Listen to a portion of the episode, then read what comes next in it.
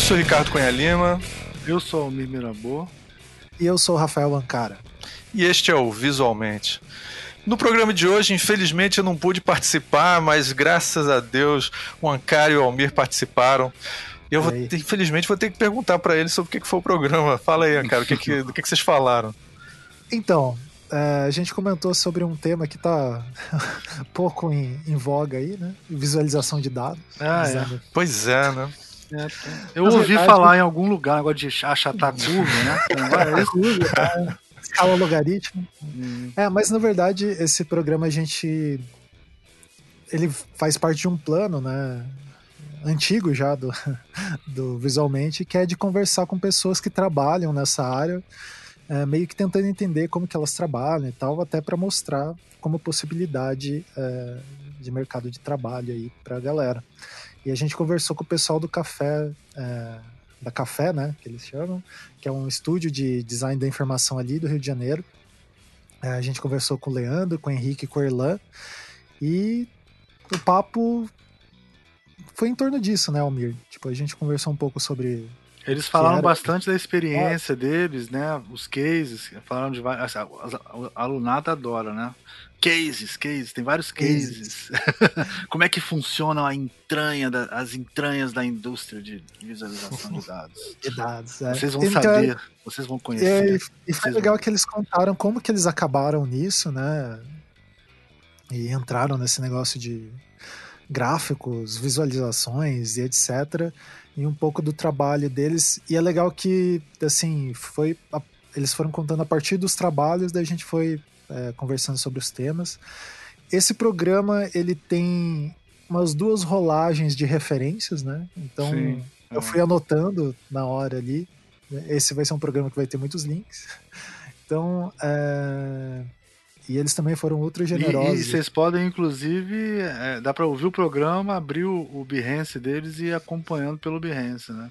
Isso, vendo os é. programas, os, projetos. Os projetos, assim, bem legal. Cara, que massa. Realmente não participar desse foi um, um crime foi. terrível. É, é, que eu, é, foda. É que eu, eu mandei um memo para o grupo aqui dizendo que todos os participantes tinham que fazer programas agora na quarentena sem roupa. Acho que não pegou bem, aí o pessoal me cortou dessa. A gente marca um outro horário. É, né? pois é. E, a, a, meu objetivo de vida é deixar uma barba crescer até o umbigo aqui e ficar fazendo podcast com vocês. o Ricardo, na verdade, ele foi furar a quarentena, ele tava na rua jogando bola. Provavelmente. Provavelmente, né? O Ricardo tava jogando bola na rua, jogando Muito pelada e fazendo churrasco. Vendo o filme da Marvel, né? Uma coisa desse tipo. Lendo Watchmen Apreciando o desenho do Apreciando, admirando. Não, copiando o desenho do ótimo. Assim, com papel. É. Com papel de arroz, assim, você copiando o desenho do ótimo por cima. Caralho, pra aprender a desenhar. Arroz. Né? Papel de arroz é foda. papel manteiga. Papel manteiga. É, Mas a, a gente. É, uma coisa é a seguinte: a gente já fez vários programas é, que tratam é, de data vis e infografia, porque todos nós aqui trabalhamos com isso, até o Almir também está trabalhando com DataVis também. E então, é só para o pessoal se ligar, no programa 59, a gente fez um chamado Visualização de Dados, que foi eu e o Ancara, a gente entrevistou uma porrada de gente foda. E a no Júlia, a, a Júlia Gianelli, o Rodrigo, e foi. Foi. Esse programa é legal, Rodrigo a gente precisa refazer. Rodrigo Medeiros, é. a gente precisa refazer ele para atualizar algumas coisas, né? Ver o que, que mudou aí depois de tanto tempo. Né? É. E a gente fez o nosso programa apocalíptico, que é o fim da infografia, que é o 27. E foi, foi, esse foi foda também. A gente chamou uma porrada de gente boa, chamou o Rubens. É... O Marcelo Pliger. O Marcelo Pliger, cara, foi, foi muito foda. É... Teve mais alguém também? A gente chamou, deixa eu dar uma olhada aqui. É... Foi, foi o programa, a gente foi os nossos, do nossos, nossos programas mais apocalípticos, que é o fim da infografia e o fim do design. Então, se vocês estiverem animados é. com o fim do mundo aí. É. gente, esse tema puxa aí. A gente não faz ideia, na verdade, né, cara? Que a gente tava fazendo o fim e a gente ah, não fazia ideia do que, que era o fim. Vê... o Eduardo Asta, a gente fez É, exatamente, cara. Desculpa. O Eduardo Asta, que é um puta infografista também, é, participou também do programa. Que o texto, na verdade, esse título vem do texto dele lá, né? Exatamente, ele escreveu um texto chamado Fim da Infografia. É, é. Ele é um homem de visão, ele, ele, nem sabia que ia ter a pandemia e já estava tendo. Pô, o cara é Não, mas o, o, o, a pandemia foi, foi a, a, revitalização da infografia. Agora todo mundo tá querendo. Cara, é, é verdade. Foi o Ragnarok, é o final depois o começo de novo. É. Ragnarok. Então, é, antes de ir para o programa e tal, a gente está tentando fazer introduções mais curtas e, e, programas mais curtos. Esse programa ficou mais curto, né? E então acompanhe ali certinho tudo que os meninos vão comentar das referências. E daí, é, de recados, assim, eu acho que não tem muitos recados, né? Porque. Fica tá em casa, fica em casa. Em casa ah, exatamente. Esse é, é o principal recado. Principal recado, né? É, eu vi aí que tá rolando um movimento das pessoas de internet que produzem algum tipo de conteúdo se posicionando é, contra esse governo. Eu acho que, pelo menos da minha parte, eu não Pô. Precisaria reforçar isso, né? É, essa altura, né? Se a, gente, se a gente é a favor desse governo, a gente tá fazendo tudo errado, cara. É, Não, mas... e, e, liderados pelo Felipe Neto, olha como é que a gente melhorou, é, cara. Exatamente. Antigamente. A gente está sendo é... liderado pelo Felipe Neto nesse movimento revolucionário de cara, desobediência é um momento, civil. É um momento muito é, bonito mesmo, realmente. É, eu acho que assim, é, é, legal a gente estabelecer que, cara, essas pessoas cruzaram uma. riscaram uma linha no chão que não tem como. É, né, claro. Nada. Não, não dá, nem... não dá. Eu gosto do Galãs Feios, que fala não passarão. Acho que é isso aí. É, exatamente. Não passarão visualmente é totalmente contra esse tipo de governo. O governo que está aí presente, não quero nem citar o nome desse cidadão. É, não vamos dar publicidade para esse povo. É, mas, assim, o design, é, se for parar pra pensar, né? Tipo, daí já fazendo inferências. Agora que eu tenho um doutorado, eu posso fazer inferências. Agora você pode. Porra, aproveita. É, o design, cara, se tem alguma coisa que ele está totalmente oposto, ou deveria estar, né, um pensamento de design, é alguma coisa que não promova um, algum tipo de igualdade, né? Então esse tipo, esse governo ele não está preocupado com igualdade, não está preocupado com saúde, não está preocupado com nada, né? Então é não verdade. tem nada a ver com nenhum tipo de interesse que a gente Está preocupado com CNPJ, CNPJ. Sim. Exato. CNPJ. É. É, cara, não dá nem pra comentar, vamos entrar nisso, cara, porque é, é um, é um hall de paradas, é, assim, incomentáveis, né, cara? É, o que não dá para comentar é que, cara, assim, uma atriz famosa que a gente não vai mencionar o nome, cara, fez um comentário essa semana, que eu não sei quando é que vai sair esse programa, cara, então, assim. Vai ser tá essa foda. semana. Vai ser essa semana, então. Tá então, beleza. Então não então, passará também, Malu Mulher. Não passará. Quero o reboot da Malu Mulher, por favor. Exato. reboot da Malu Mulher com, com a. a... Quero o reboot da Malu Mulher, pode ser. A... Anitta, pode ser com a... É, pode ser com a Anitta, pode ser com a Manuela Dávila, se ela quiser ser atriz, qualquer um é, mais libertário. Sem a trilha sonora do Pra Frente Brasil, por favor. É, isso aí. É, e daí, por último recado, eu acho que. Ah, só lembrando, né? Esse, os programas do Visualmente estão saindo toda quinta. É, entre as três e as seis horas, né? Entre Opa, as três da tarde e as seis horas. Tá ultra preciso. É, e o Entre Letras está quase toda terça. Falta eu ajeitar ali algumas coisas. Então, quem estiver acompanhando aí, continue Estamos aí.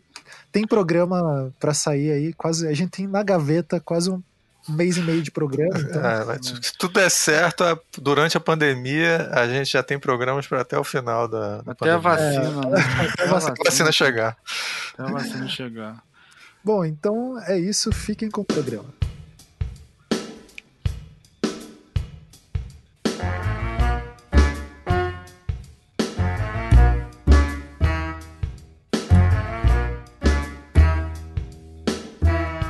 Bom, esse é, é, mais um Visualmente. No programa de hoje aqui a gente está com a casa cheia. É, junto comigo aqui para entrevistar e conversar um pouco sobre design da informação aqui. Eu tô com o Almir Almir, nossa senhora, Almir Mirabel. E aí, cara? Pô, esqueceu meu nome, que coisa. Cara, filho. 20 anos fazendo isso. Parece até um, o Ricardo, cara. Pô, que coisa feia. Muito bom. Esses dias eu mandei uma mensagem pro Almir de, é, perguntando alguma coisa, dele falou: Cara, eu confundo o teu nome com o do Ricardo. Como que você Não, tá eu confundo teu nome com o do Becari também. Eu chamo às vezes você de Becari e o Becari. Mas isso aí Freud explica, né? Que eu conheci você. É, porra. Entende tudo como um só. bom, e, e aqui com a gente é, nós temos o Leandro Henrique Verlan, que eles são da Café é um estúdio de design de informação. Eu vou pedir para eles se apresentarem e a gente vai conversar um pouco sobre esse tema, né? Tipo, como que é trabalhar com esse tipo de design é, aqui no Brasil e as perspectivas e um pouco dessas coisas aí. É, bom, quem quer começar? Leandro? Vamos. É, tudo bom, pessoal? Sou Leandro Amorim, é, designer pela FRJ. Antes da UFRJ, eu sofri três anos na UF, na engenharia. Descobri que eu fui um péssimo engenheiro. E aí fui fazer design, me realizei, continuo realizado até hoje. 20 anos, tantos anos depois. Muito bom. O que, que você ia perguntar para ele, Almir? Que era... Ah, vamos fazer homenagem ao pizza de dados aí. Ah, Qual a pizza que você gosta mais de comer? O sabor, só o sabor predileto de pizza? De preferência com cogumelo. Qualquer uma que tiver cogumelo pra mim. É tá, chique, tá o cara é chique. Chique, muito bom. É, Henrique? Oi, pessoal, tudo bem? É, sou Henrique Lide, né? Tô, trabalho na Café já desde 2016. Enfim, tem uma história antes aí já com a Café. Sou designer formado pela EGE, aqui do, do Rio de Janeiro. E, enfim, é, acho que nessa área agora, com, trabalhando com dados da café, acho que estou super realizado e encarando esses desafios aí. Legal. E, e a pizza? Qual que você Ah, cara, não vou falar. vou fazer propaganda aqui, mas não, não vou. Pode, pode ser marca, pode, pode ser, pode ser, pode ser a. Pode, pode falar que a pizza é. Uh, não, mas é. Pepperoni, tá bom, pode ser pepperoni. Pô, dar... pepperoni, todo mundo fala pepperoni, é, é a mais popular, é engraçado. Né? É? É, muito popular. Lá no pizza de dados, pelo menos. Aqui a gente nunca fez, mas lá, mas lá é sempre pepperoni. muito bom.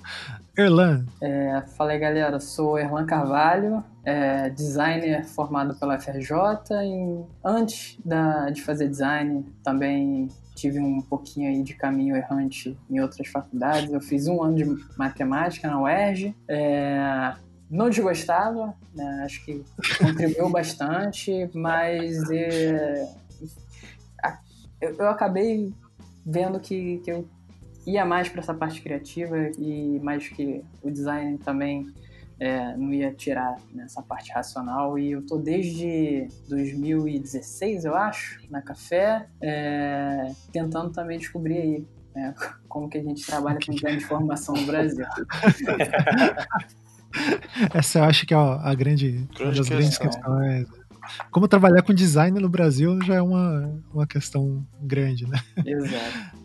Bom. E a pizza, é... pizza, pizza? A pizza. Isso eu vou fazer um, vou fazer um jabá, porque é, tem, que ser, tem que ser meio a meio, cara. Por, é, a, a, da Dominus, assim, na terça-feira, porque ela é muito cara, é, tem que ser uma meia. É, acho que ela é bianca e a meia catuperone. É tipo, usa uma droga com uma salada. Que ela é uma levinha e outra gordurenta. É uma. pra dar uma aliviada. Né? E você, cara? Qual é a sua pizza predileta? Cara, Marguerita. Marguerita? Tu é, tu é, é, tu é quase paulista, então, né? Eu sou, eu sou paulista. É verdade, verdade, você é paulista. Né? A minha é. Cara, eu morro de vergonha de falar a pizza que eu gosto mais, mas aqui, em São Paulo nem é pizza considerado pizza, é pizza de atum. É pizza ah. de atum. E tem que ser a pizza de atum do Renatos, que é lá no Maracanã, que é a melhor pizza do Rio de Janeiro. Só que o cara só abre, tipo, duas vezes por semana e quando você chega lá, ele falta cuspir na sua cara, assim. Ele, porra, o que, que você tá fazendo aqui? Você tem que estar preparado para ser maltratado, mas a pizza é maravilhosa, cara. Tipo atendimento carioca. Atendimento carioca. E, tipo, tem vários. Eu, Rafa, Carlitos, a gente sempre. A gente é, é freguês lá. Quinta, quintas-feiras. Bom, assim, eu queria que vocês contassem um pouco o que, que é a café, o que, que vocês fazem lá, com o que, que vocês trabalham e etc.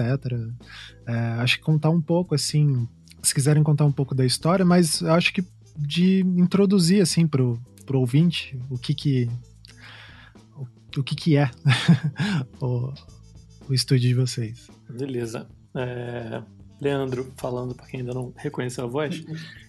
É, a Café começou em 2004 e acho que como toda empresa pequena de design, era um computador e um sonho. no caso, não era meu computador nem o meu sonho. Eu, eu, eu, eu, entro na história depois, eu entrei em 2006. É, e aí, o que aconteceu na época para eu entrar foi que a Café tinha dois sócios, o Daniel Pandino e o Bruno Ventura. E o Bruno era o sócio criativo, né, ele que acaba executando os trabalhos, e o Daniel, ele era o sócio que prospectava.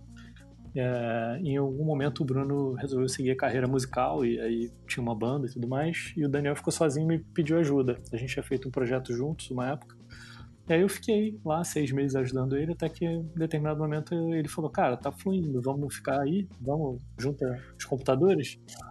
E aí foi isso. Eu levei o computador e a gente começou a, uma nova fase da café, né? No caso o Daniel e eu. E aí, com uhum. o tempo, a gente também é, acabou desfazendo a sociedade e na época eu fiquei com a café. Ele saiu fora e eu fiquei com a café. Você herdou. Herdei a café. E aí a gente era full service, a gente adorava fazer qualquer coisa de design. Qualquer desafio de design era um, era um desafio válido na época. E com o tempo a gente foi vendo que algumas coisas a gente tinha interesse, algumas coisas a gente fazia bem, outras coisas o coração batia mais forte. E a gente foi buscando aí o que, que, que era o mais legal. Até que a gente chegou em 2014, eu acho. E é, aí a gente começou a pensar, 13 a 14, né? A gente começou a trabalhar muito com a FGV, e aí através da FGV chegavam os relatórios super densos em dados e densos em informação, e eles mesmos avisavam né, a gente, poxa, a gente sabe que pouca gente lê, vamos tentar fazer um trabalho para facilitar a leitura, né, deixar mais palatável. E a gente começou a trabalhar nesse sentido, é, resumindo páginas inteiras, às vezes em um diagrama ou criando um infográfico. E aí com, começamos a flertar com o design de informação mais seriamente, uhum. até que surgiu uma oportunidade muito legal com a FGV DAP é, de fazer uma visualização de dados. E aí a gente falou, claro, a gente super sabe fazer. a gente encarou o desafio e realmente a gente não sabia fazer, a gente teve que ralar muito, é, mas a DAP era um cliente super especial, é até hoje, né? E a gente tinha uma troca muito boa e a gente conseguia. É... Explica, explica o que é a DAP dentro da FGV, que é legal para o pessoal é. saber. A DAP é a Diretoria de Análise de Políticas Públicas, que não revela muito do que, ele faz, que eles fazem, né? O nome, o nome. É, ela é cria do Marco Aurélio Rudiger, que é um cara supervisionário dentro da FGV. E quando a DAP começou, eles começaram a pensar em redes sociais e pensar em tecnologia e pensar em coisas que a FGV não estava muito no radar deles, né? não estavam muito mapeando, exceto para marketing. Né? E aí o, o Marco veio para a gente com esse problema de né, eles, eles coletavam dados do Twitter, na época era tudo liberado, eles coletavam dados do Facebook, coletavam dados de jornais, de blogs, o que, que a gente podia fazer para transformar esses dados em alguma coisa que as pessoas, né, um, conseguiam entender e dois, tivessem de fato interesse em, em explorar, né? E aí a gente veio com, né, a gente já, era um estúdio que fazia muita web, a gente sabe bastante de, de UI UX, e a gente começou a falar, tá, beleza, tem vários desafios de design de informação que estão dependendo de uma interface boa para virar um super projeto. E, e essa parte a gente estava seguro que a gente sabia fazer. E a gente começou a trabalhar com eles assim. Eles vinham com desafio, é, eles vinham com dados ou do Facebook, ou do Twitter, ou de redes sociais, ou do orçamento federal, ou de uma pesquisa interna que eles fizeram, entrevistando pessoas, imigrantes, enfim. E a gente dava uma cara analisava os dados, tratava os dados, dava uma interface que as pessoas pudessem manipular, mexer nos dados e tirar conclusões próprias. Sempre bastante imparcial, né? É, acho que é importante uhum. falar. É, a gente desenhava uma interface para as pessoas poderem tirar as próprias conclusões. Então, aí a gente começou a trabalhar com isso. E aí, a partir dali, abriu-se um novo mundo, assim, para café, né? É, era um trabalho que era difícil, então não deixava a gente ficar na zona de conforto. A gente sempre ah. tinha que estar ligado e sempre tinha que estar estudando, sempre tinha que estar vendo coisas novas. É, era um trabalho é, recompensador, porque a gente sempre estava fazendo um trabalho para a sociedade entender um tema, então isso eu acho que foi o que, o que mais teve apelo para a gente. E o, a possibilidade de, de, interagir com profissionais de outras áreas, né? economistas, é, sociólogos, é, especialistas em saúde, em segurança pública, enfim, assuntos que a gente não domina, mas que, que são importantes para a sociedade, são importantes para a gente. Então, acho que quando a gente entendeu isso, falou, cara, agora a gente tem tudo, assim, a gente está super feliz. É, é, tudo que a gente queria ter na café, a gente nunca soube botar um nome, né? Sim. e aí a gente falou, bom, então agora café é café design de formação, e a gente vai trabalhar com isso e a gente vai tentar ao máximo fazer os projetos da café serem, sempre serem guiados por dados. Ainda, ainda uhum. não conseguimos, mas estamos indo. nesse, nesse começo ali que você comentou, é, assim, você já tinham tido, a, a, sei lá, eu fico falando, tô tentando fazer a pergunta como um, um, um aluno, assim. uh, mas, assim, vocês já tinham tido contato com, assim, esse mundo de, ah, eu preciso apresentar esse gráfico aqui, como que faz isso, sei lá, na formação de vocês? Vocês tiveram contato com isso? Como que foi? Eu não. Ou foi a, a hora que o cliente falou, ó, preciso da interface aqui, daí digitou no Google interface, como fazer? Não, eu acho que é, é, a gente vai construindo as coisas com o tempo, né? Eu acho que, assim, ser designer é meio, é meio isso. Você já, você já entende pelo menos um, um método para tocar um projeto, para descobrir do que um assunto se trata e dar uma possível solução para aquele problema, entendendo o assunto, entendendo né, é, o público, entendendo tudo que você precisa para poder dar, um, dar uma resposta. Né? Então uhum. acho que uhum. foi, foi meio isso. Assim, obviamente tem as coisas pessoais, né? Eu acho que o fato de eu ter passado um tempo sofrendo lá na engenharia me, me faz um designer melhor. É... Entender os questão de cálculo, matemática, essas coisas, né? Sim, é, minimamente. Não tenho medo da planilha, né? A gente brinca muito disso, que o designer tem medo de planilha. Uhum. Até para conversar também, né? É, o, é um. Pra dialogar, né? Pra conver, é, Não, é, um, é um registro diferente, né? É. É. Henrique e Erlan, vocês tiveram também algum contato na graduação? Ou como que vocês é, acabaram acessando esse tipo de conhecimento aí? Cara, é, na, na, na, formação não, não tive nenhuma experiência né, nesse sentido. Mas é como eu tinha comentado, assim, a gente, enfim, é por premissa do design entender e, e, e apresentar, né? Então, sempre tentar entender e dialogar e, e, enfim, essa troca que, é, que eu acho que é o mais importante. É, mas na, na formação na, na universidade eu não tive nenhuma não relação, uma relação assim de nenhum exemplo durante a formação. É, eu, eu tive. É... Eu, mas eu fui quem chegou por último na café, de certa forma, né? O Leandro ele já estava com a empresa, o Henrique já, já tinha feito os freelas e tal. É... Uhum. E antes de eu entrar na café, é... meu projeto de graduação foi um, um livro ilustrado, infantil.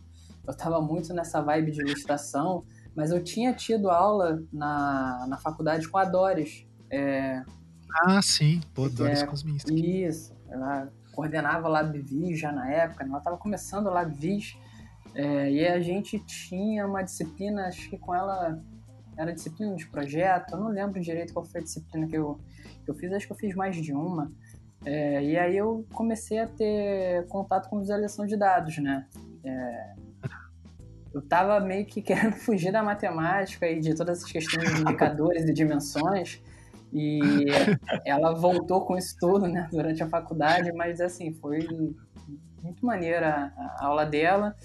E como eu estava tão focado né, nessa parte de editorial, de ilustração, eu tinha meio que me esquecido né, que isso poderia ser um campo de estudo né, da, da, do design gráfico, nessa né, representação visual e tal. E aí eu voltei a lembrar dessa área de certa forma. É, é, ela passava vários projetos, né? Muita coisa do Tuft para a gente ler.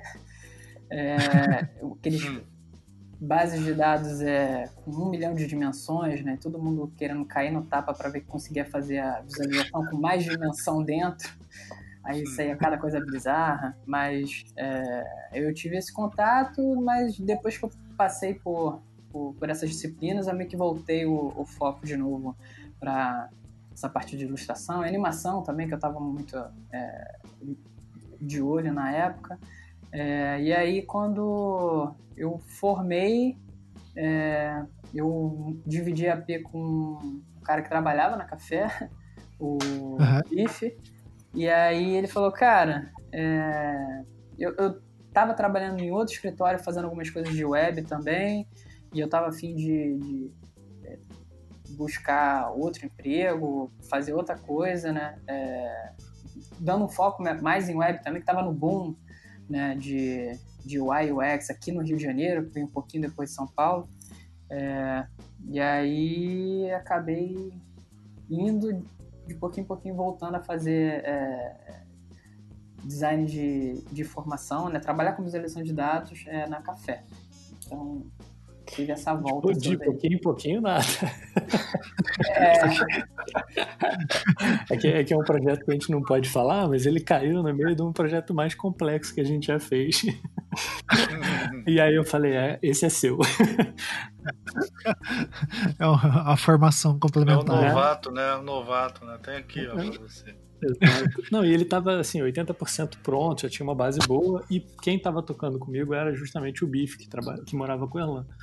Então eu pensei, ah, vai ser melhor, porque pelo menos eles estão próximos e o Biff saindo do projeto, o Erlan entra, ele pode tirar dúvida, né, tipo, do lado do cara. Sim. Mas foi, foi um super desafio, eu acho, e o Erlan mandou benzaço. Leandro, aproveitando esse tópico aí, é, uhum. cara, para contratar, assim, é uma, é uma dificuldade, tipo, pessoas que tenham. Como que isso parte, sei lá, para vocês? Ah, a gente precisa de mais gente para trabalhar nesse uhum. projeto. Tipo, o que, que vocês estão esperando dessa pessoa? O que, que vocês estão procurando? Cara, a gente não, não conseguiu achar ainda exatamente o que, o que buscar.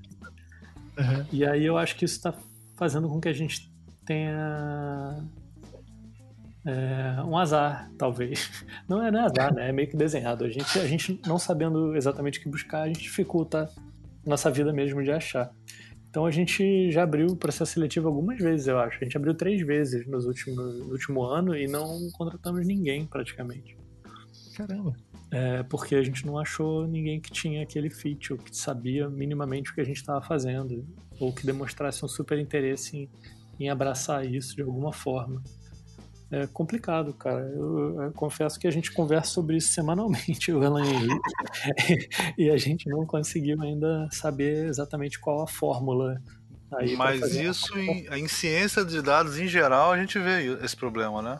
É, é isso que eu pedi para o Almir comentar, que o Almir ele é professor disso, né?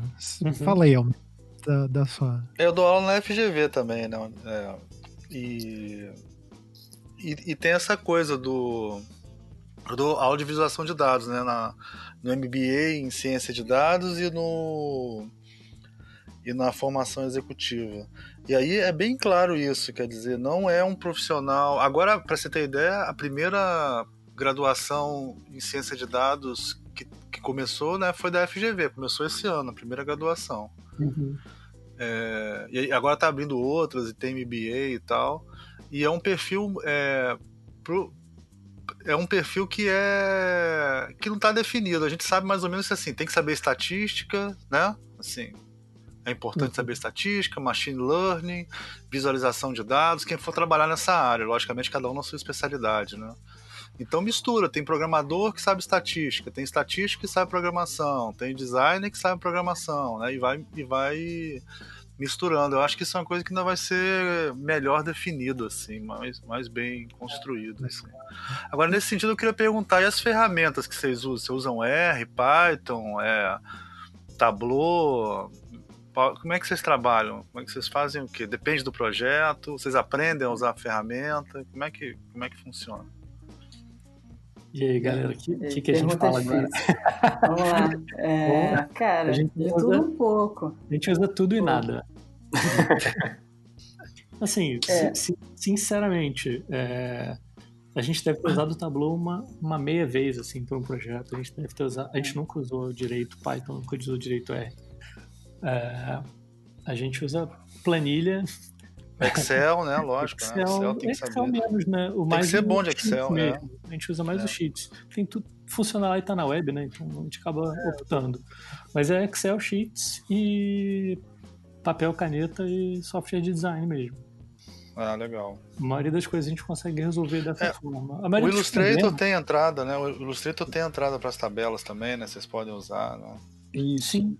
E o que, que a gente faz muito? Como a gente, como a gente faz o front-end na café, das ferramentas que a gente faz, e, e a gente quase nunca faz visualização de dados estática, né? A gente, no, impresso, por exemplo, a gente, maioria é na web, a gente entendendo o problema, entendendo o perfil dos dados, entendendo quais são as dimensões, o número de, de variáveis que a gente está lidando, a gente consegue planejar, né?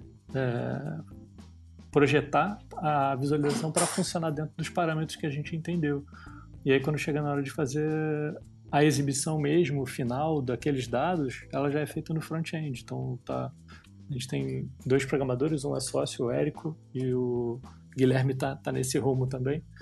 E a gente acaba vendo muito do, do final no, depois de programado.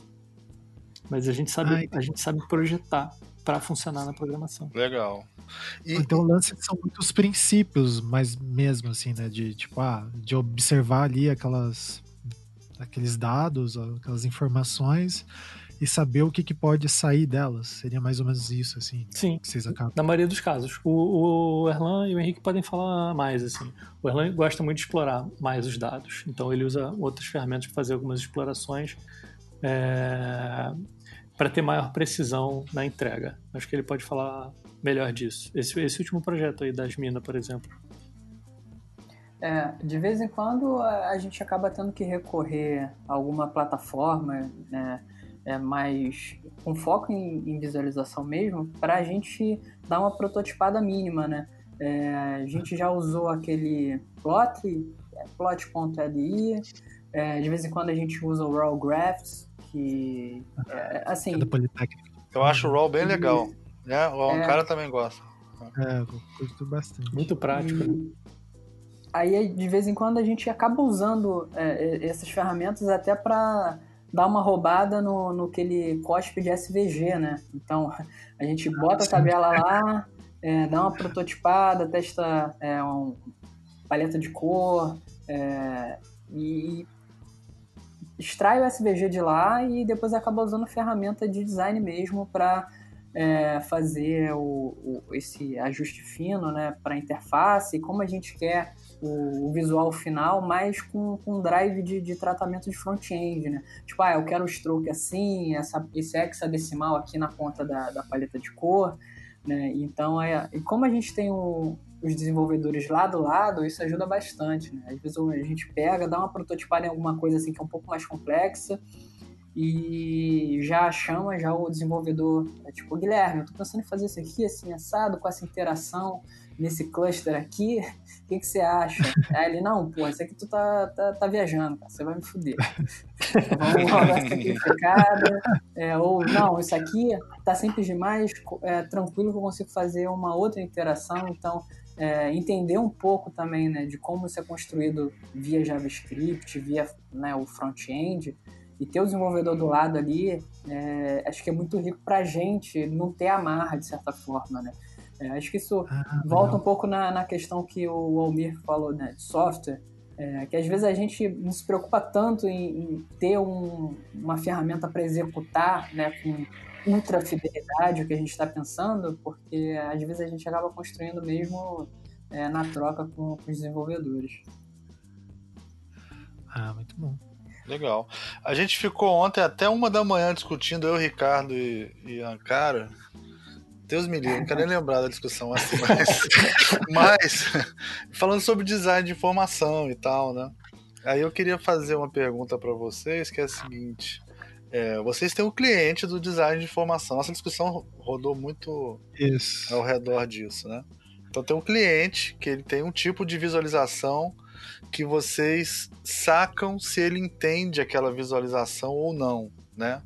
Então, é, eu queria saber, quando vocês estão pensando numa visualização de informação, vocês tentam ser o mais, acho que o Leandro que falou, né, o mais imparciais possível, é, ou vocês, juntamente com isso, tem que ser, né, vocês também pensam no, no público-alvo, em quem vai ver aquela visualização. Como é que vocês trabalham isso? Eu acho que depende do projeto. Eu acho que o Henrique e o podem complementar bem, mas depende muito do projeto.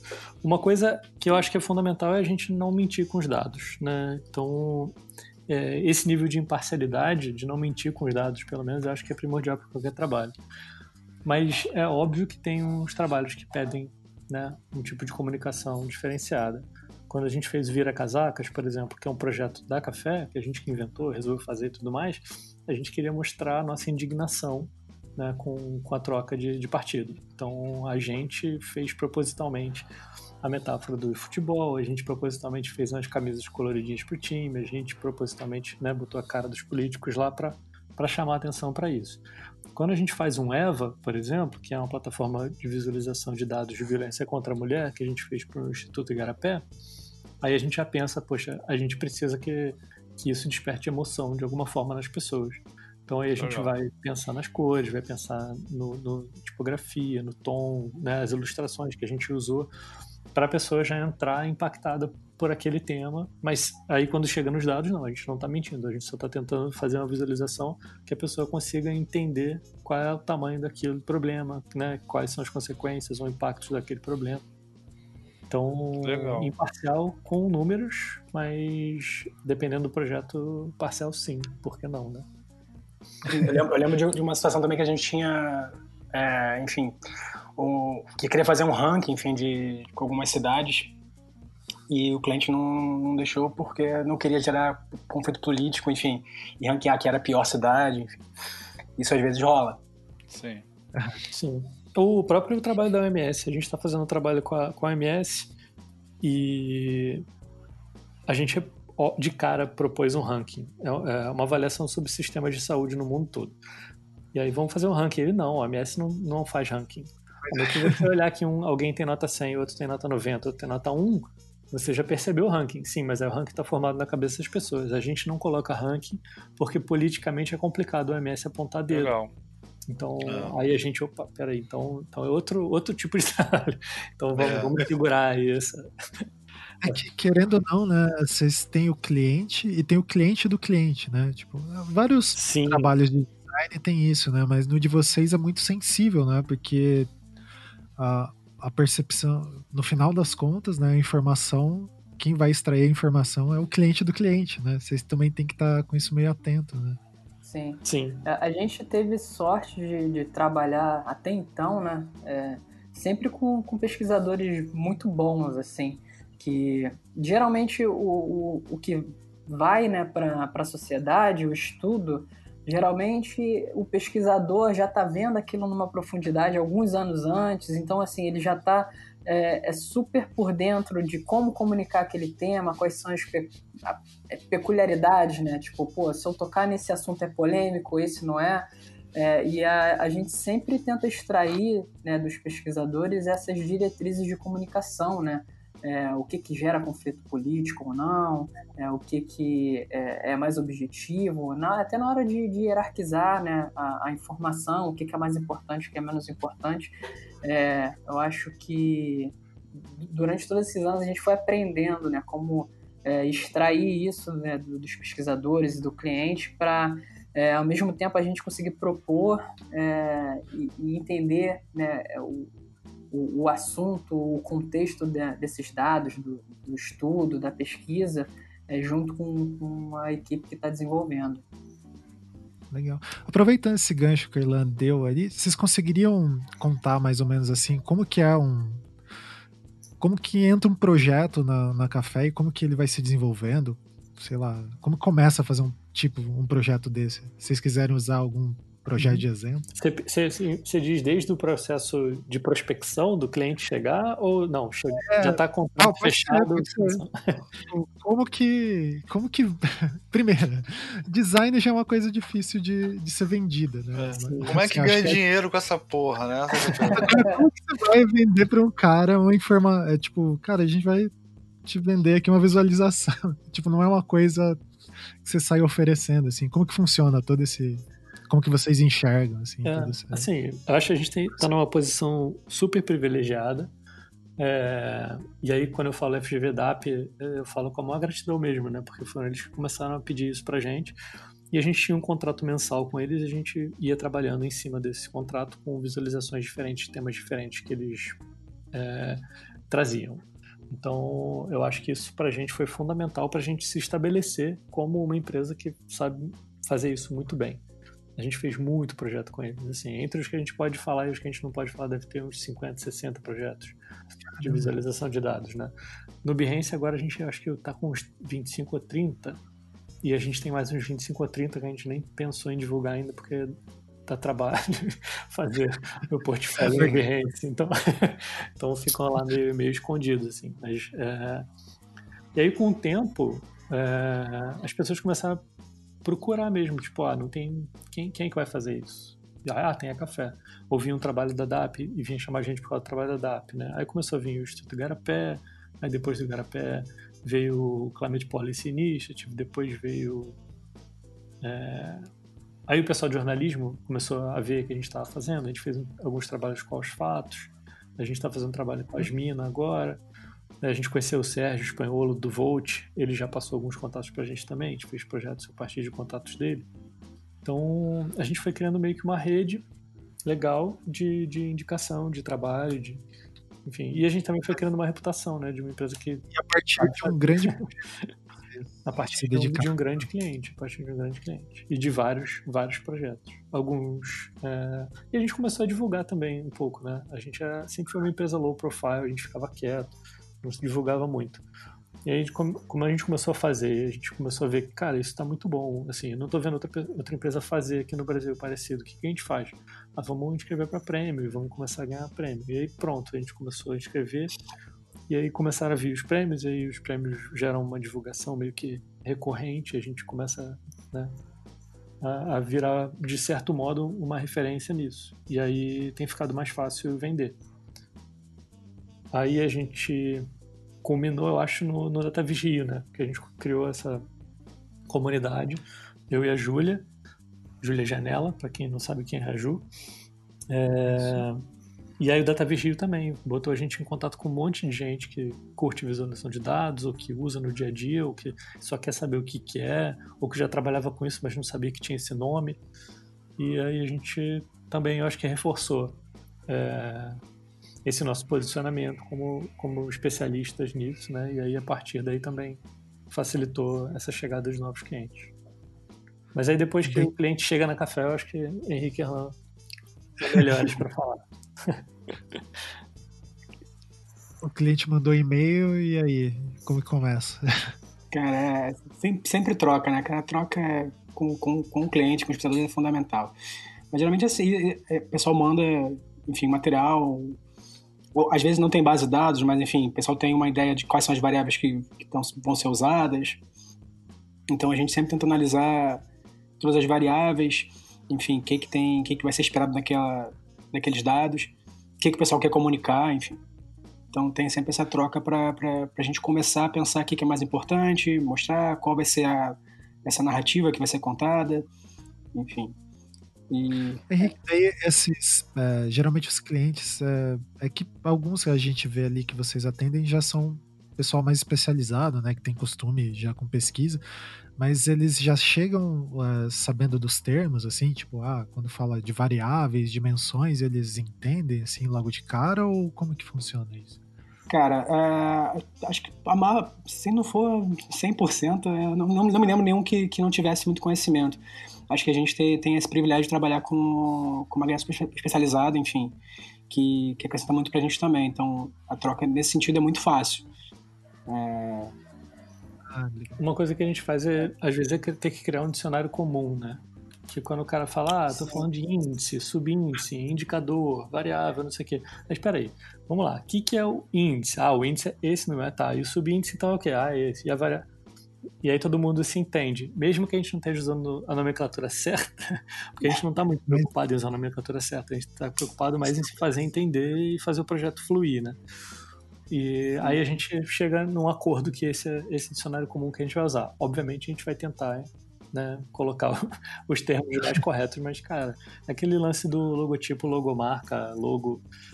Eu não tô preocupado ah, com o que o cara é, quer lógico. chamar. Eu tô preocupado a gente ter uma comunicação boa, se entender e o projeto andar. Então, tem, tem, tem um pouco disso também.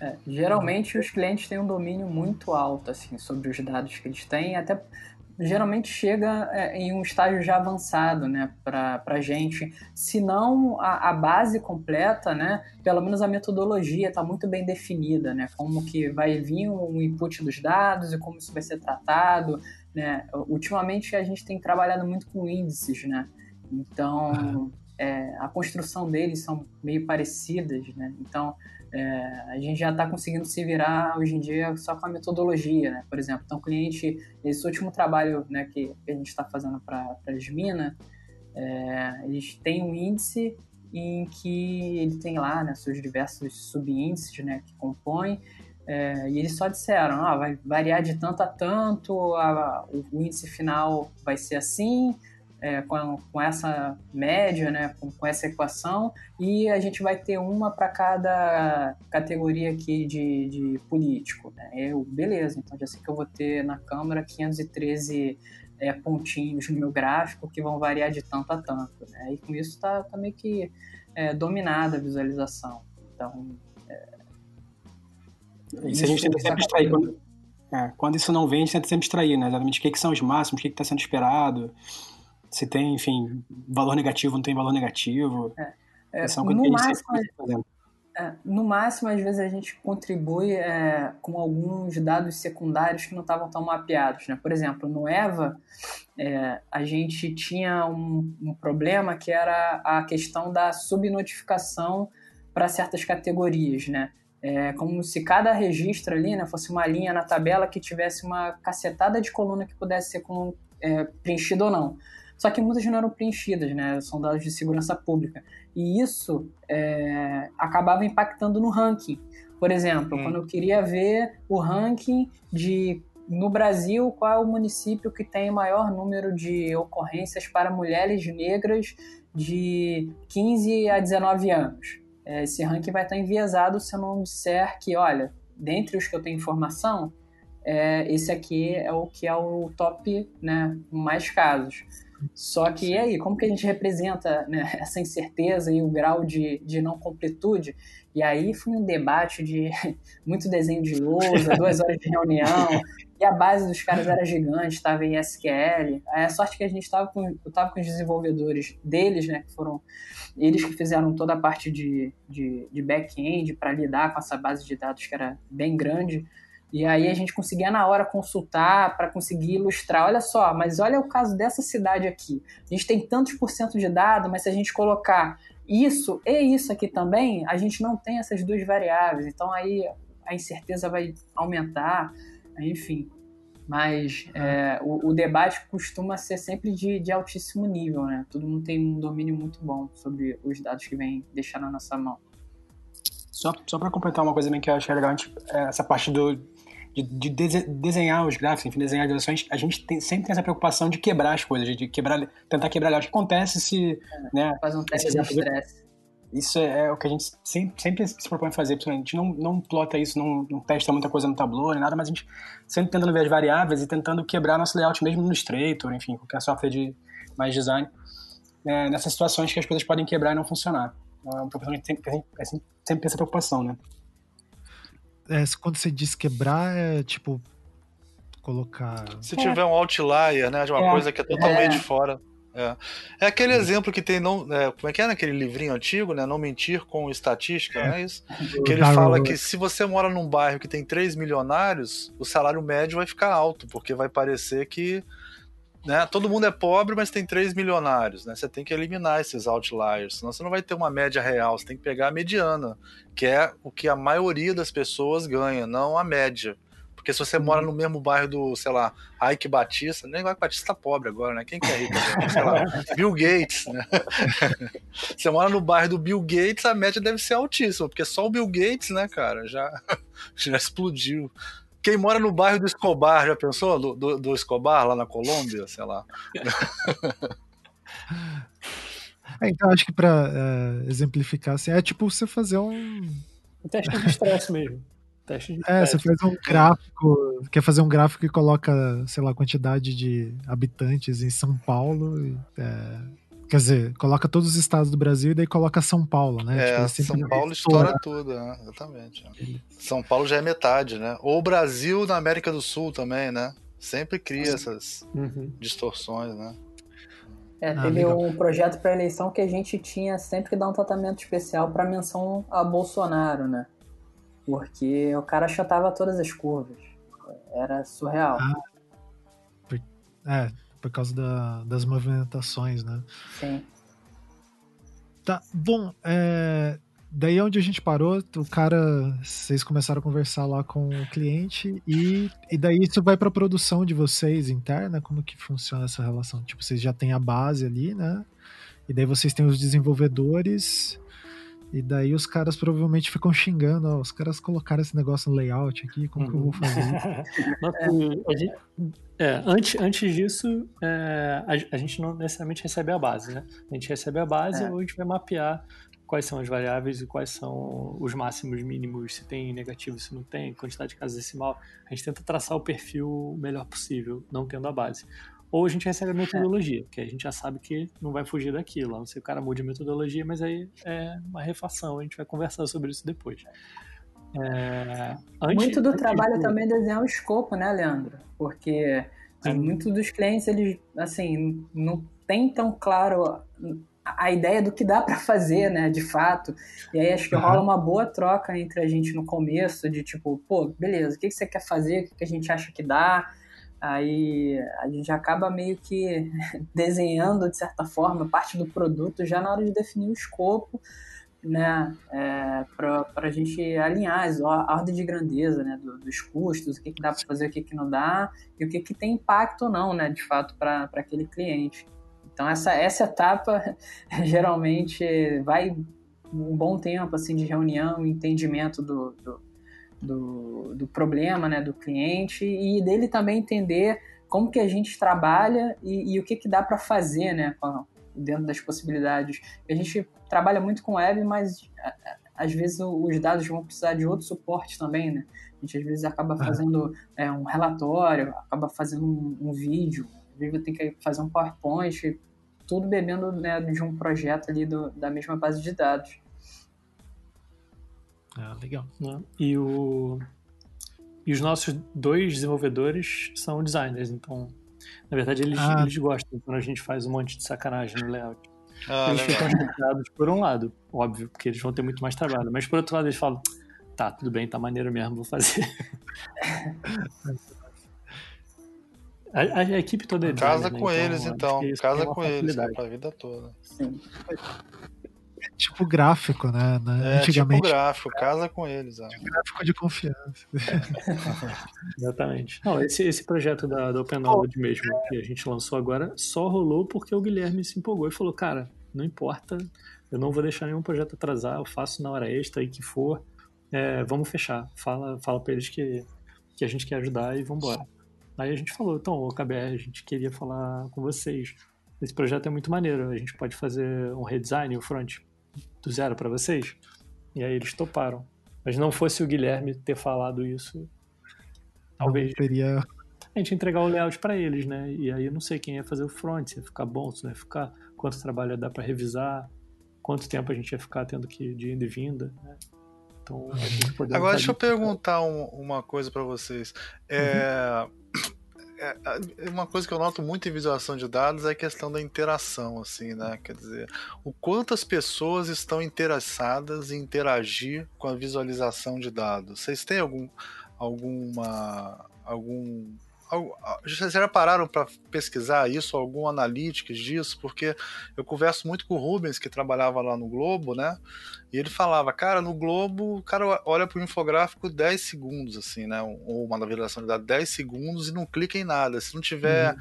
o principal da informação na caroça lá, nem adianta, porque ninguém vai como é que vocês sentem isso? Como é que vocês, vocês, vocês, vocês têm alguma, alguma, alguma métrica para sacar se a pessoa está interagindo com a visualização de dados e tal? Essas que ficam na web, lógico, né? Essas estão uhum. abertas assim. Não, cara, infelizmente não. Mas eu, eu acho que por conta do público ser diferente, né? Quando você está falando de jornal, é qualquer um que está interessado em ler a notícia, né? A gente faz uma visualização para especialistas, para outros especialistas poderem criticar ou avaliar aquela pesquisa, ou para os, né, os policy makers, né? Não sei a melhor tradução, mas os legisladores, sei lá, que, que vão usar Sim. aquele dado para tomar alguma decisão. E aí é, é um outro nível de, de, de interesse, né? De você se aprofundar naquele tema para poder tirar suas conclusões e tomar melhores decisões, ou para escrever uma matéria, escrever um artigo. Então a gente é bem cobrado na volta e meia tem atualizações. Ah, o pessoal notou que tal dado não estava tão. A gente refez a base aqui, vamos subir uma base nova. Então eu, eu acho que por conta disso a gente, a gente deve ter bastante mais acesso e bastante mais Legal. interesse. É um caráter mais de ferramenta. Sim.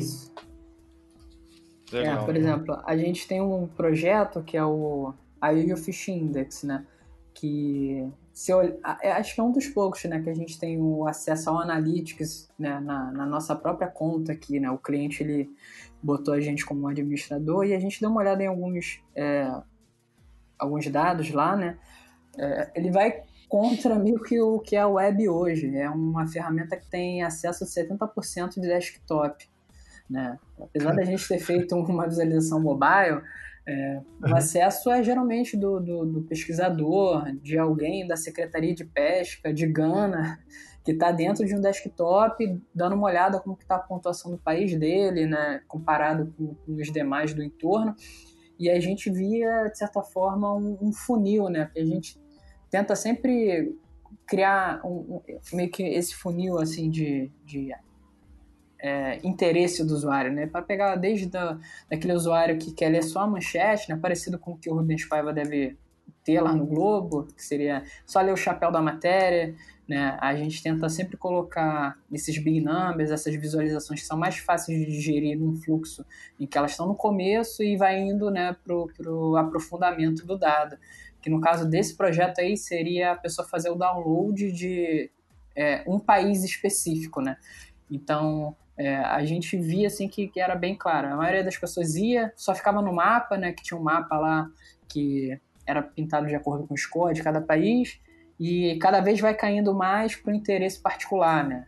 E é, o, o, número de acessos de, da, da, página de um país específico sempre ia afunilando. É, mas é, é, meio que o que o Leandro falou mesmo, a gente acaba lidando com, com públicos muito nichados, né? É, então, boa parte do nosso termômetro, né, do que, que o usuário está tá interessado, acaba vindo do pesquisador né, que a gente está tá lidando. É legal. Muito bom. É, daí, eu queria é, conversar um pouco com vocês sobre lá, voltar, o projeto que vocês já comentaram, né, que é um, foi bem importante para vocês, que é o, o que foi feito lá para a FGV, o DAP. Eu uso. Ah, eu comentei com vocês quando a gente se encontrou aqui em Curitiba, né, uhum. né? Que eu uso esse exemplo em, em aula desde que vocês botaram no ar, assim.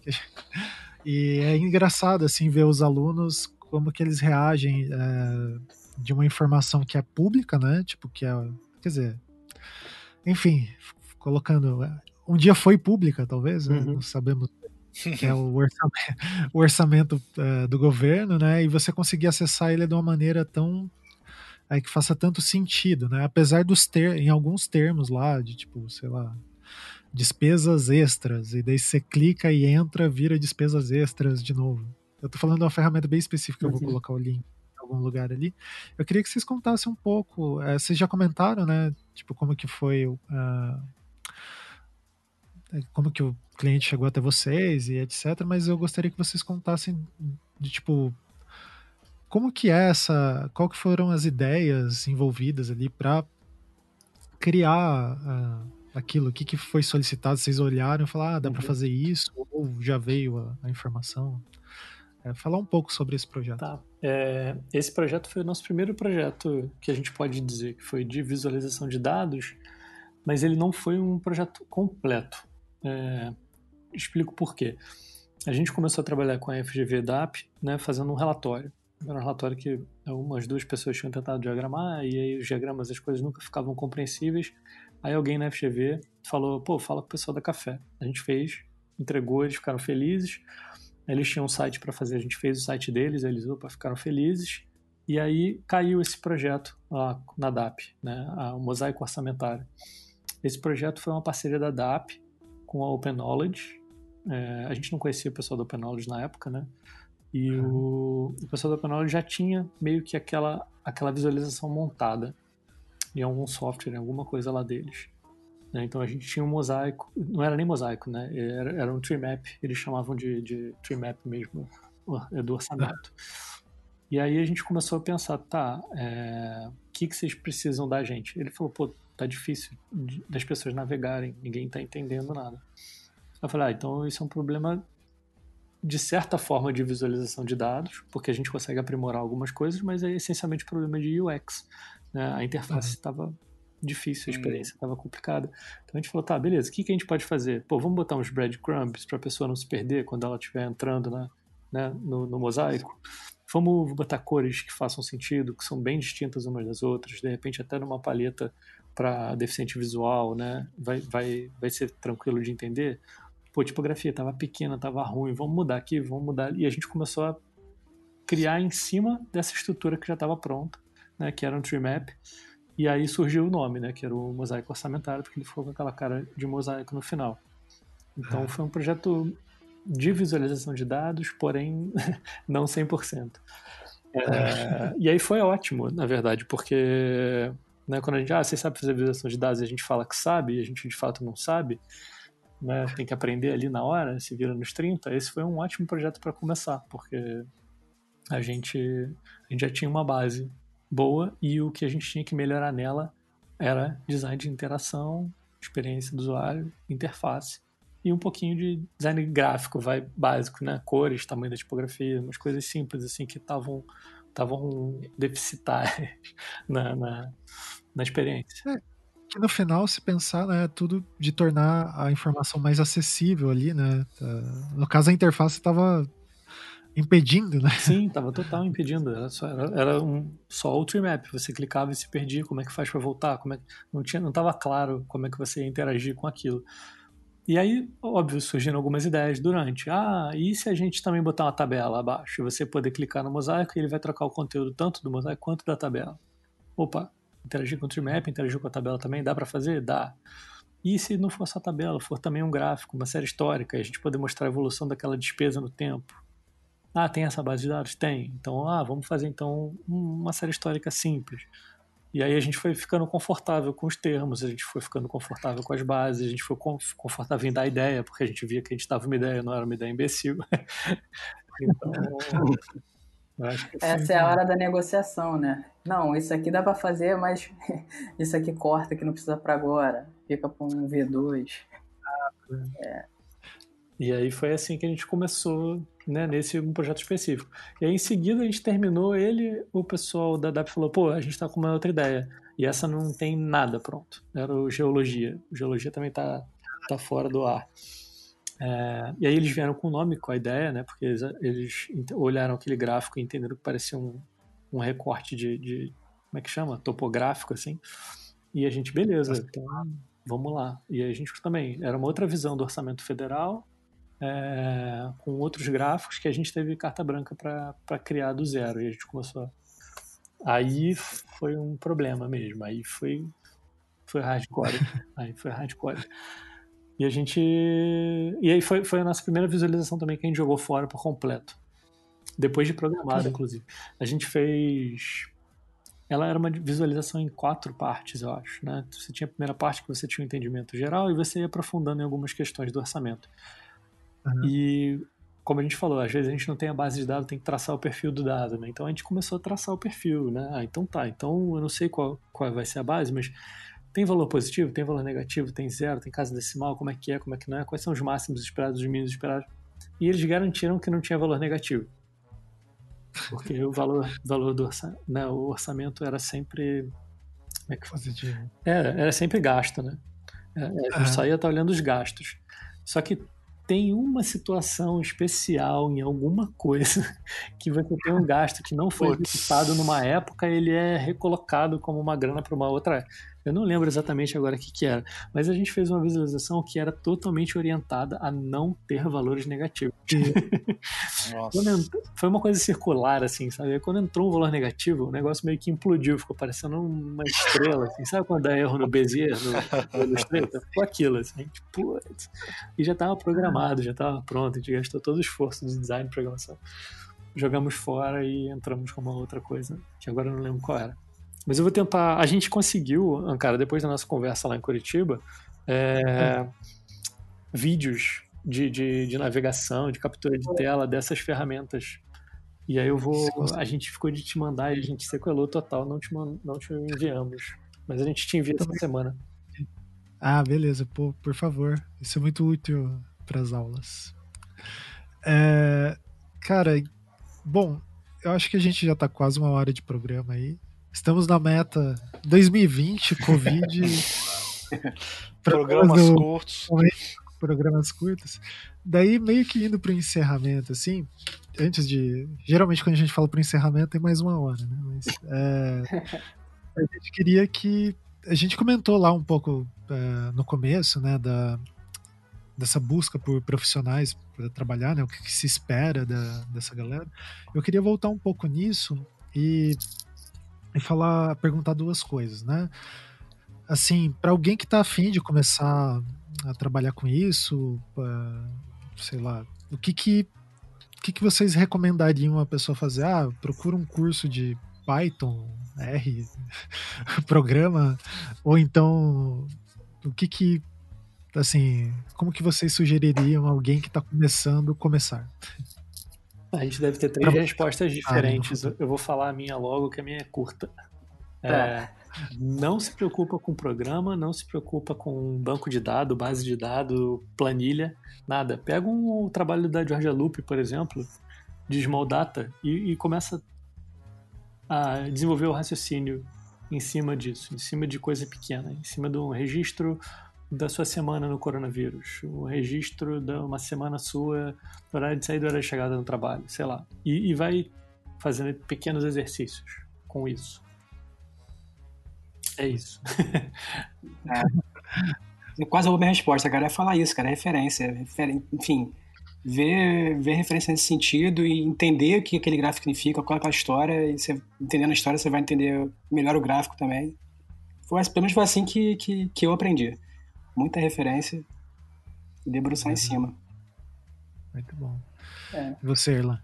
É, eu recomendaria que quem está afim de entrar nessa parte né, de design de formação, é, se fosse trabalhar na café, eu diria para ter um interesse em cultura geral, assim, né, de ter interesse por política, é, por economia, quais são os problemas né, que, que são é, precisam de dados, os dados né, dão um norte, é, que é um que facilita na hora de você é, se sentir seguro de trocar com um pesquisador, né, de entender minimamente qual é a natureza né, da, daquilo que você está vendo na, naquela tabela, entender o contexto né, por trás dos dados e, e saber é, como você extrai isso do cliente, como você conversa com ele, acho que isso daí, assim, daí é, é o principal.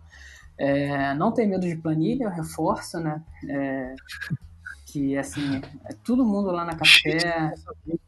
Oi?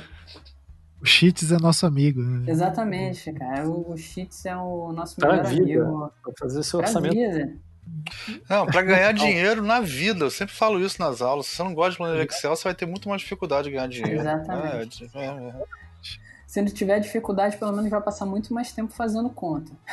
é. Porque é, é um adianto de vida, né? É, e eu acho que também se preocupar mais com, com o processo de design e menos com o software, né? Eu tô meio que repetindo a dica de todo mundo. Porque, assim, como o, o design de formação tá, né, principalmente na parte que, que a gente está trabalhando, né, que a gente está trabalhando para a web, é algo que está se desenvolvendo, né? Como o Almir disse, a, a graduação lá na FGV agora de, de ciência de dados é, é um campo que está caminhando e acho que menos de você ficar preocupado em criar uma série de skills aí, né? Procura aprender a aprender, né? É, uhum. Se liga mais no, nos processos de design, né? Como que você pega o um projeto do, da ponta, de entender bem o problema, né? De, de ter essas rodadas de iteração, de reenquadrar as coisas, de, de saber conduzir isso bem com, com o cliente, que muitas vezes vai estar fora da sua zona de conforto, porque aquele cara é especialista e você não. É, eu diria que, que isso daí é o que a gente está procurando, né? Muito bom. Bom, vocês destacaram a letra aí, que, que era o que eu.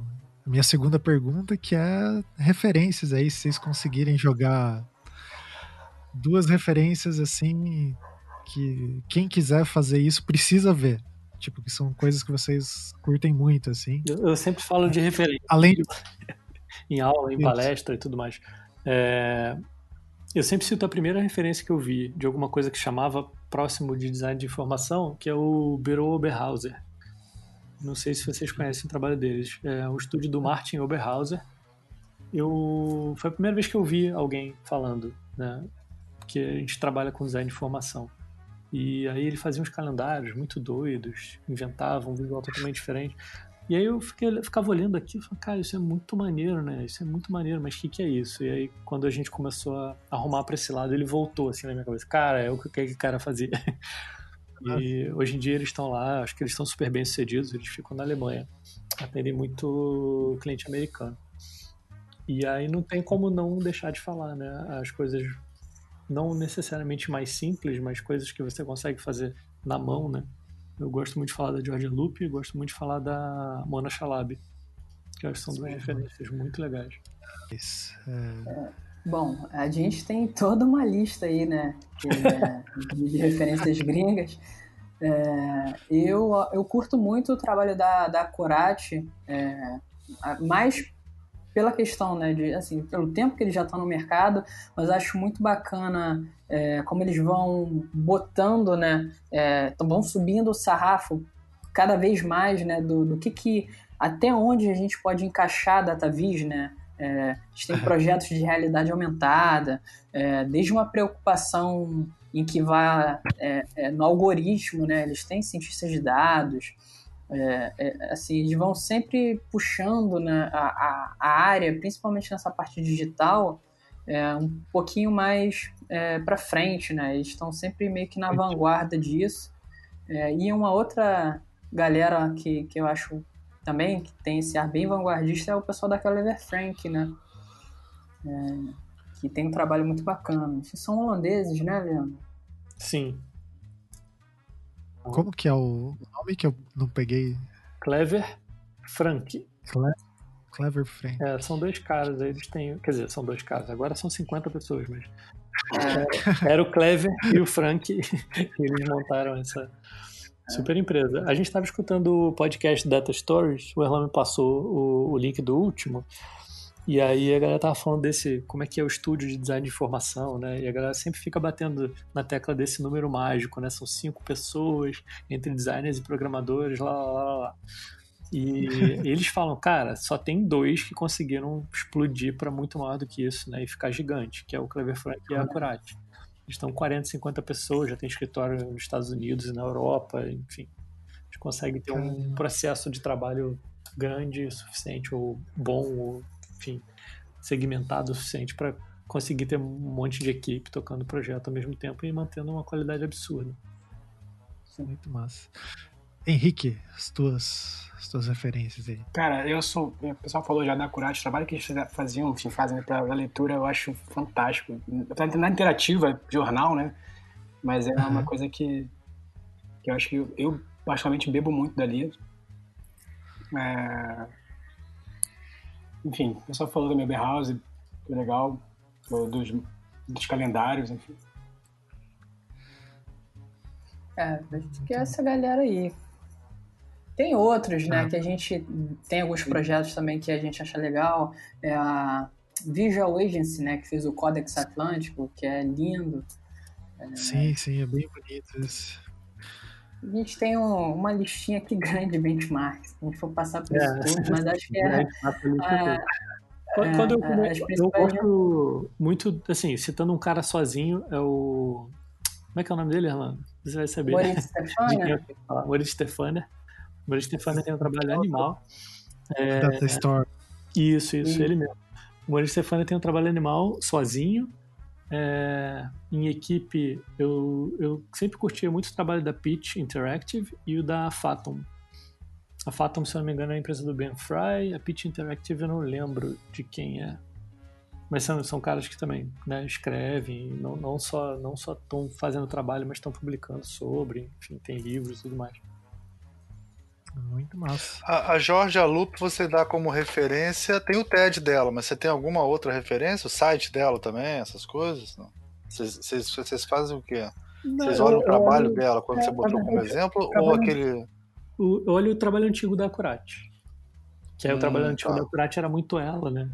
E aí depois que a Acurate foi ganhando corpo e crescendo, ela, ela ficava só como uma diretora criativa e tinha menos na mão dela.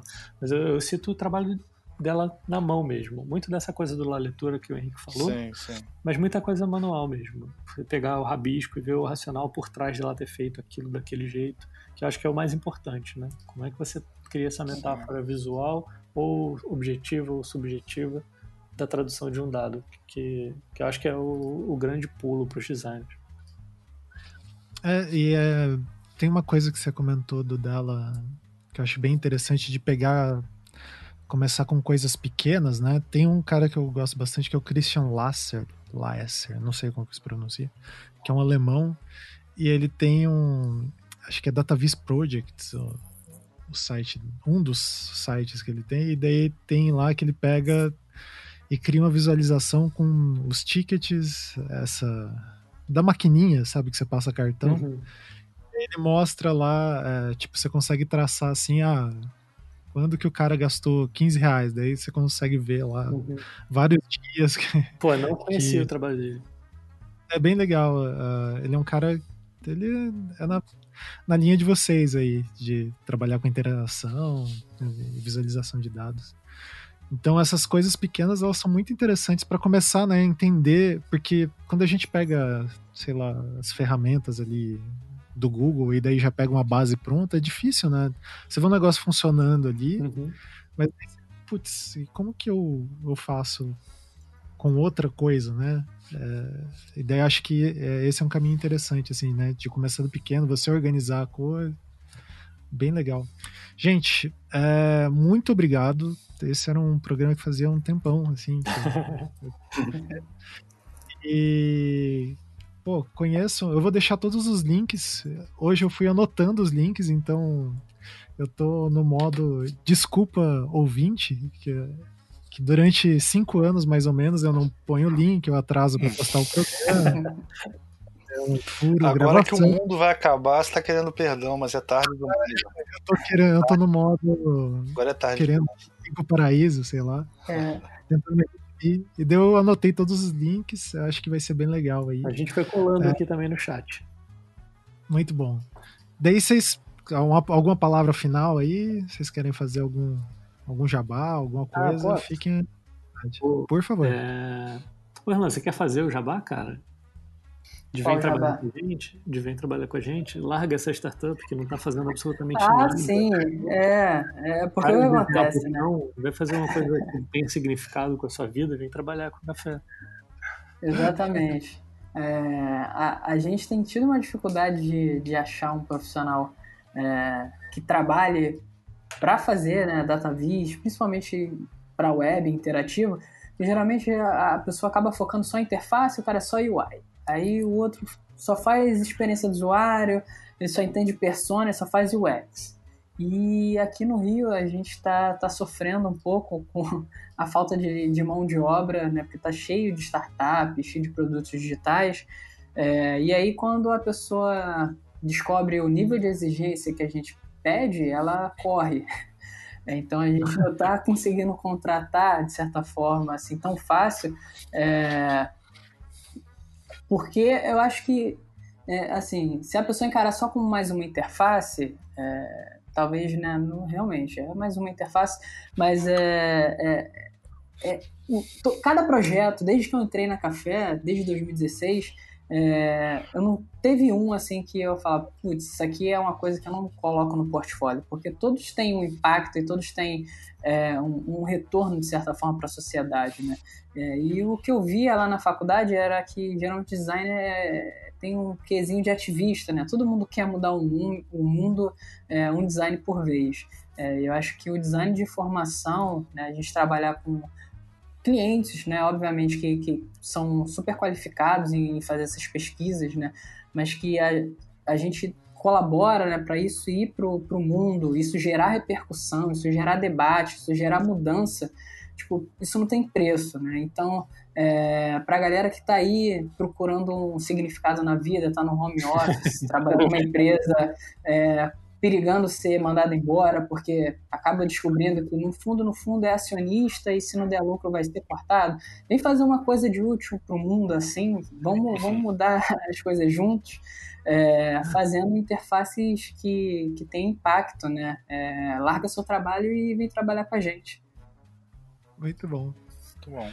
Obrigado pelo espaço para a gente poder falar essas abobrinhas. Mas é super sincero, tá?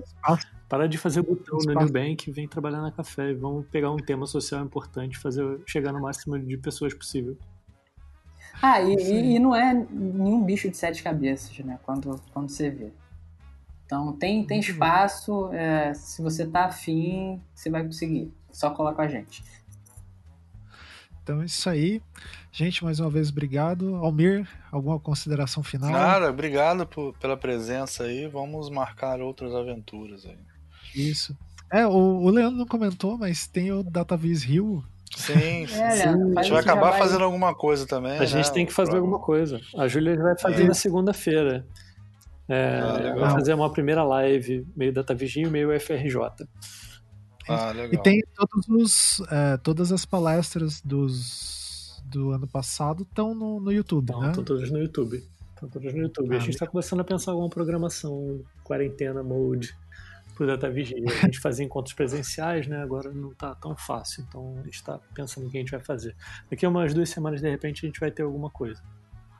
Beleza. Daí dá um toque que a gente anuncia aqui. Demorou. Maravilha. Bom, então é isso. A gente tem o clássico tchau coletivo aí. Daí todo mundo dá tchau junto. Tipo, é uma, é uma tradição, sei lá, porque a é gente. É dar um tchauzinho o pessoal saber que acabou. tchau, tchau, gente. Tchau. Tchau. Tchau, tchau galera. Valeu. Tchau.